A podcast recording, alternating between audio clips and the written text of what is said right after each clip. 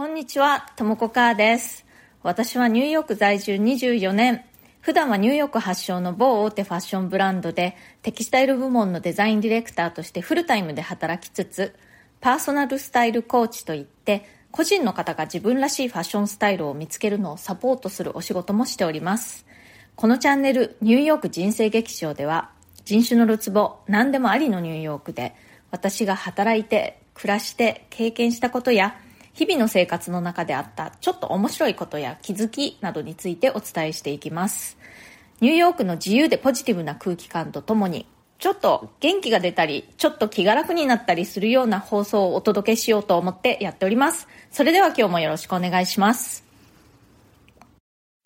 えー私は先週末に久々に本当にね、もうコロナ以来初だからまあ2年以上ですね、2年半ぐらいぶりにブロードウェイショーをね、見てきました。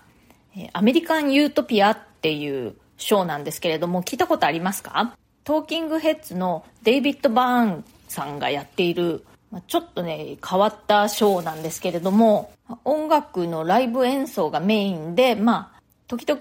デイビッドの語りが入るという感じなんですけれども、その照明とかね、あとはその振り付けとかがすごくね、アーティスティックで普通のライブコンサートとはやっぱり全然違う感じで、とにかくね、今までにあんまり見たことがないタイプのショーという感じでした。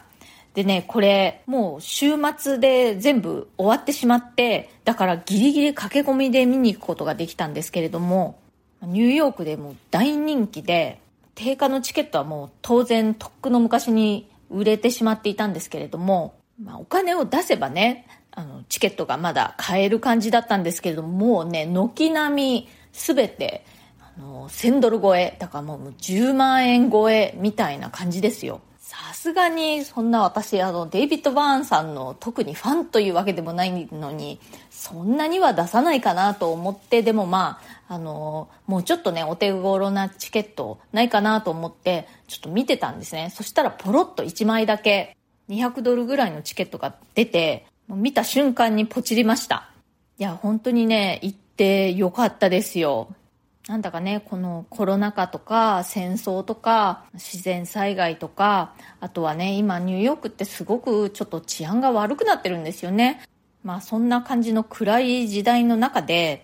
でもやっぱり人間っていいなって思わせてくれるような、あとはね、あの、なんて言ったらいいのかな、このアメリカのいい部分、なんかたくましさとか自由さとかポジティブさみたいなところを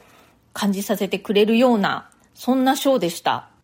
で、デイビッド・バーンさんのことがね、すごく好きになりました。デイビッド・バーンさん、えー今ね、69歳、もうすぐ70歳ということなんですけれども、まあ、あんなに1時間半以上歌って踊って、すごいなと思いましたね。でね、今回、そのデイビッドを含め全員、その登場するミュージシャンたちが、みんなグレーのスーツを着ているんですね。だけども、足は裸足で、で、デイビッド・バーンさんに至っては、もう髪の毛もね、もうあの、白髪っていうか、まあ、グレーヘアなので、もう全身グレーのおじさんみたいな感じだったんですけれども、なんかそれも面白かったですしね。あとあの、ステージも、本当に何もないグレーの四角い箱みたいなシンプルなステージで、でもそこに、その、あの、照明、ライティングでね、すごくこう変化をつけるという感じで、それもまたとても面白かったですね。私、そもそもライティングというものがすごく好きで、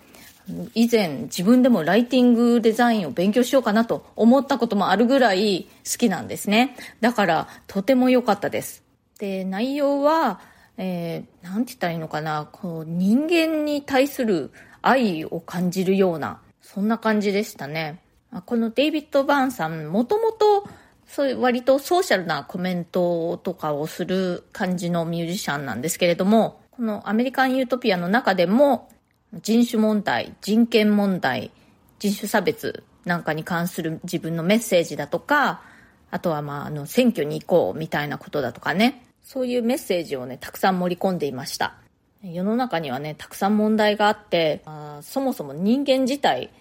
赤ちゃんでね、生まれた時が一番賢くて、だんだん年を取りにつれて、だんだんこうバカになってきてるんじゃないか、みたいなことも言いつつ、でも、諦めないぞっていうような強さというかね、ポジティブさ、そういうところがいい意味ではアメリカっぽいなと思いましたし、こういう今みたいなね、時代の中で、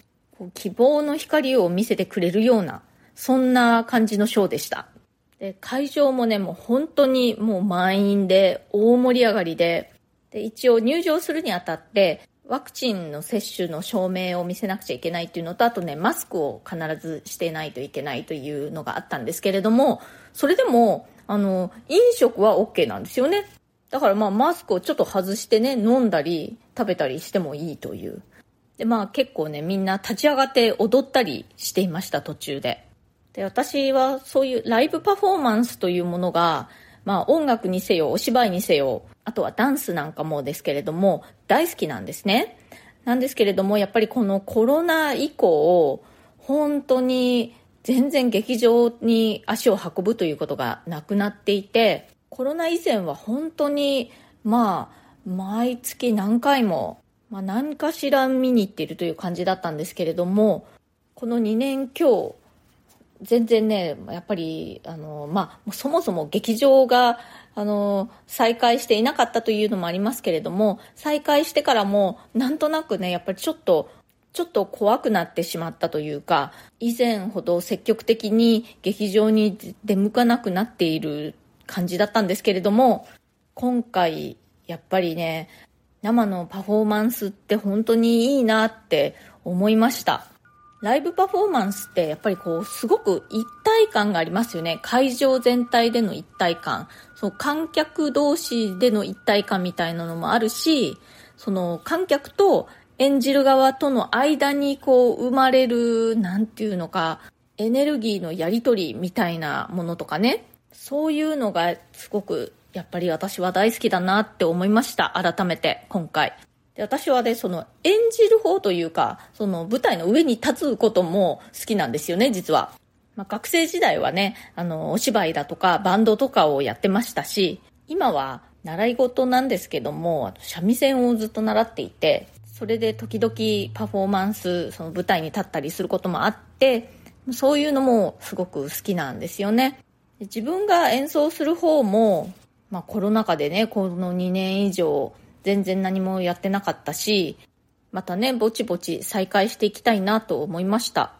本当にコロナ以前は、見に行きたいお芝居だとかね、ダンスだとか、ライブだとか、ちゃんとね、見逃さないように前もってチェックして、チケットをこう、買ってね、で、お友達を誘ったりして、で、先々まで予定を入れていたもんだったんですけれども、なんかね、今そういう、そのチケット取り能力がこの2年で退化してしまったような感じがしますね。これから徐々にリハビリしようかなと思います。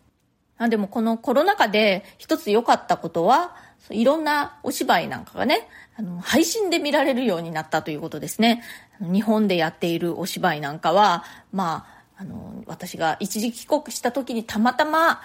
日程が合えばという感じで見ていたんですけれども、まあ、いくつかのお芝居はこっちにいながらにして、配信で見ることができるようになったというのはすごく嬉しいですね。まあ、配信はね、実際のその、あの生で見るのとはやっぱり迫力が全然違いますけれども、それでも全然見れないよりは、配信でも見られるっていうのはすごく私にとっては嬉しいことです。歌舞伎とかもね、たくさん見せてもらいましたしね、このコロナ時代に。舞台関係者の方にはね、ぜひこの配信というのも今後も継続していただきたいっていう感じですね。